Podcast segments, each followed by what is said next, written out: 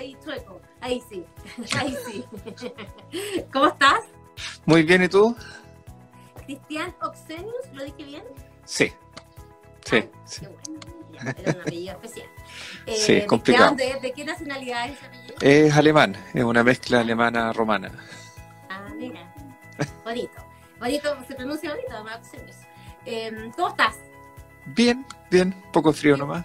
Sí, Todo bien. co- Como todo, después de la lluvia. Pero lo bonito Sí. es que está maravillosa esta ciudad, eh, tan a veces afectada por la contaminación y hoy aparece maravillosa y majestuosa con estas montañas preciosas que tenemos. Cuéntanos, Dental Tracking eh, sigue el comportamiento de las personas para optimizar procesos y generar ahorros. Eso dice aquí eh, la página web de dentaltracking.com.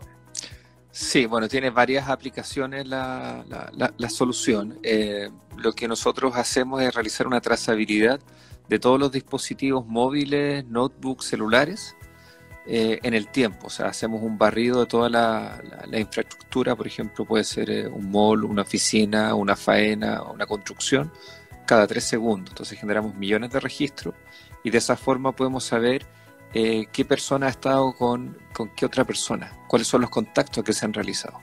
¿Ya? Hoy, hoy es clave para la trazabilidad del COVID-19.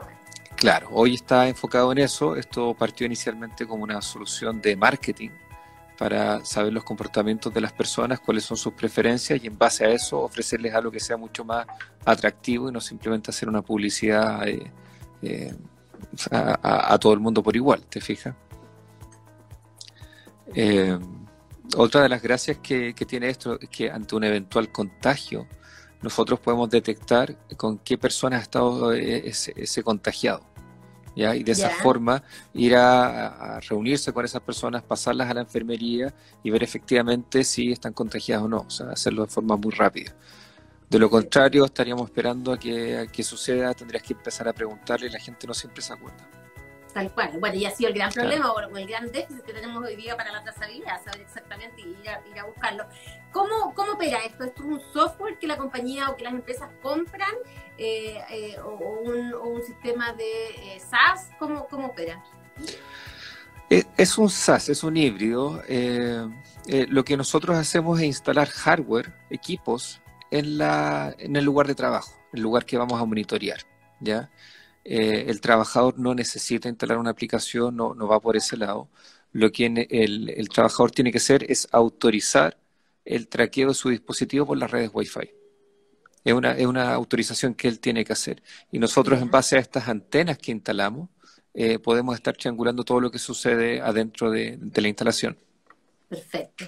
Ya, y los datos hoy día la compañía, eh, hoy, día está enfocado el COVID-19 y lo que hablábamos de la trazabilidad, pero Claro. antes, antes, antes de la pandemia, eh, esos datos, ¿para qué podían usarse? ¿Para mejorar qué tipo de procesos dentro de las empresas? Hay, hay muchas formas, o sea, por ejemplo, eh, tenemos un caso de uso que, que- que- que ha sido bien interesante, donde, don- donde nosotros contamos efectivamente cuántas personas, qué sé yo, entran a un baño, Perfecto. ¿ya? Obviamente no sabemos quién ni, ni, ni qué están haciendo dentro del baño. Ni qué fue no- no-. No, no. Pero sí podemos contar quién, quiénes han entrado. eh, y después cuando llega una cantidad que es como que considera ser el baño limpiado, avisamos a personal de aseo. Y después vemos que efectivamente el personal de aseo llega a hacer el aseo. Y si no llega, se avisa al supervisor y todo eso de forma automática. Entonces, ¿cómo sucedían estas cosas antes que a cierta hora del día iban a hacer el aseo? Pero no necesariamente era necesario hacer el aseo en esa hora. Entonces, ahora se hace el aseo cuando es necesario. ¿Ya? Entonces tú Perfecto. optimizas el, el- el- el personal, puedes hacer otras cosas ahora y además el baño siempre está más limpio. O sea, es como una aplicación. ¿ya? Perfecto. Hoy día están eh, en qué tipo de industria? Ahora estamos en, en realidad un poco en todos lados. Estamos eh, en lo que son los malls, obviamente, eh, lo- los temas de aseo. Estamos en la minería también, eh, pa- para contar trabajadores. O sea, muchas veces pasa que, que no están los trabajadores que querían estar en el lugar de trabajo. Ya, hay ciertas como trabajos que son medio informales. Y bueno, ahora estamos apoyando todo tipo de empresas con, con la solución que tenemos para COVID. Buenísimo. ¿Y qué está pasando hoy día con las empresas en ese, en ese sentido? Eh, ¿Se están preparando eh, para la vuelta eh, post eh, cuarentenas? Hay, hay de ¿O todo, yo creo que... un, Es que todos se están preparando de, hace rato para la cuarentena y de hecho han tenido varios intentos fallidos, ¿ya? Yo creo que lo, lo que falta es un cambio de cultura en nuestra forma de trabajar y que todos empecemos ya definitivamente a usar la mascarilla, a confiar más en los colegas y en estas directrices, porque aquí la, la empresa no, no, puede, por ejemplo, obligar a que un trabajador ocupe el wifi, eh, su wifi de su celular personal para algo, ¿ya? Pero es un tema de confianza. Entonces, el, el trabajador cuando, cuando autoriza estos accesos y confía en la empresa y confía en sus colegas, esto tiene sentido. Si no, la cosa no funciona. Y en general la gente, eh, ¿es fácil que dé su consentimiento para el uso de sus datos? No, la gente es súper desconfiada, mm. ¿ya? sobre todo en el trabajo. ¿ya? Entonces por eso hay que hacer un doble, un doble trabajo, un doble esfuerzo en que el personal de recursos humanos explique bien por qué se está haciendo esto. ¿ya? Mm. En el lado de, qué sé yo, los malls, marketing, la gente le da lo mismo, o sea, acepta los términos sin leerlos, por lo general. ¿Y eso lo acepta cuando, por ejemplo, veo que tienen de cliente al mm. Parque Arauco, ¿uno lo acepta cuando se mete al Wi-Fi del Parque Arauco? Ese podría ser un caso de uso. ¿ya? En el Parque Arauco tenemos otra solución, no es esa. ¿ya? Ah, Pero en el caso del Wi-Fi, eh, tú cuando navegas autorizas, es como cuando estás en el aeropuerto, que tú eh, entregas tu número de vuelo y con eso navegas 15 minutos gratis. ¿Ya? En este caso tú entregas eh, tu root y tu correo electrónico y con eso te dan navegación gratis por una hora, no sé. ¿ya? Y eso después se cruza por otro lado con eh, las compras que has hecho en distintas tiendas. Entonces la idea es ofrecerle algo al cliente que le interese y no ofrecerle a todos lo mismo. ¿ya? ¿Cuánto eh, se mal usan los datos hoy día? Que ahí por ahí puede venir el temor de la gente. Yo creo que se malusan bastante. Es, es que uno, uno no se da cuenta, pero si tú vas a una farmacia eh, y te piden el root y tú lo entregas, ya, ya en realidad el problema es del usuario. O sea, el usuario está entregando el root. Mm. Claro, tú estás entregando el root. Y el root, en realidad, yo encuentro que es algo súper privado, donde todos los chilenos entregamos el root porque sí, porque no, y con eso todas las instituciones comerciales, financieras cruzan los datos. Entonces tú estás entregando información que es muy valiosa, que eso es mucho más valioso que el correo electrónico, creo yo. ¿Ya? Pero tenemos esta costumbre que en Chile todos entregamos root para cualquier cosa. Claro, los extranjeros se, se, sorprenden porque, claro, van a pagar y le dicen su root. No claro, eh, te llama mucho la atención. Tú estás en otros países y eso, o sea, en Alemania esto está prohibido. En Alemania tú no puedes estar entregando tus datos personales. Te fijas, allá tienen un cuidado mucho más eh, estricto de, la información privada que entrega el usuario a la compañía o a un SaaS o a una aplicación. Mm. ¿Cómo nace Gentle Tracking? ¿Cuál es su origen? Eh, partimos haciendo un piloto. Eh, nosotros empezamos a experimentar con esta tecnología para contar cuántos autos pasaban por la calle.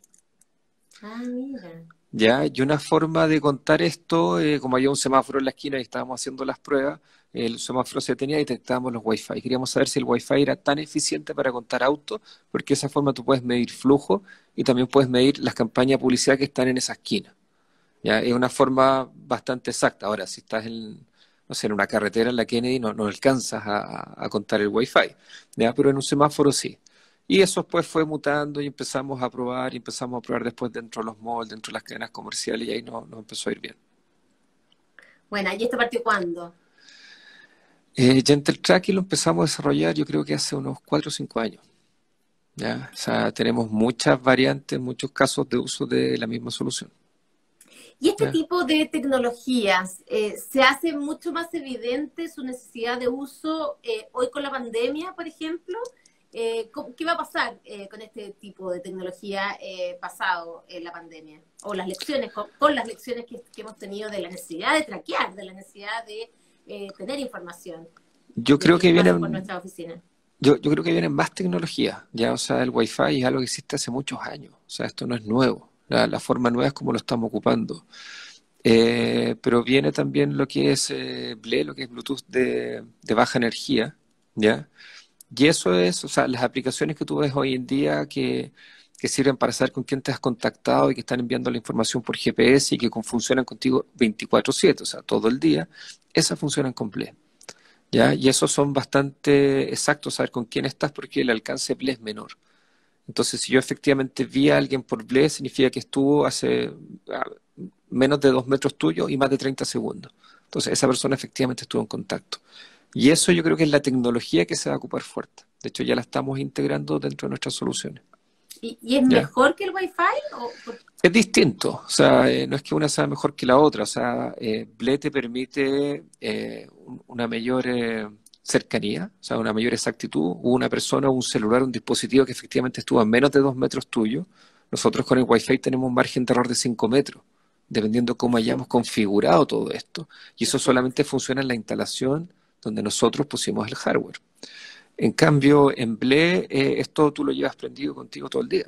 Entonces, yo tengo una aplicación que funciona con esto, obviamente me va a consumir un poquito más de pila y va a estar informando por GPS y por BLE con quién he estado.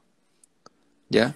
Ahora, en es el Bluetooth para uno como usuario, el Bluetooth que el tengo en mi teléfono. Sí, hay distintos niveles de Bluetooth, distintas versiones, pero esta es la última. ¿ya? Y de hecho hay eh, unos hardware que estamos eh, revisando que son unas pulseras donde tú vas a poder eh, tenerla contigo todo el tiempo y eso te le va a informar al celular y el celular guarda una base de datos de todas las personas con quien se ha relacionado. Pero ojo, nosotros no tenemos la información de la persona. Tenemos la información del número de serie del BLE del otro lado.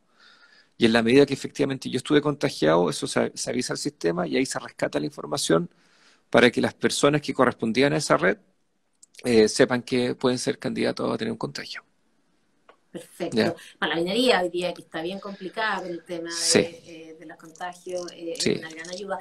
¿Qué, mm, ustedes usan tecnologías que ya existen en el mundo, no es que las hayan inventado.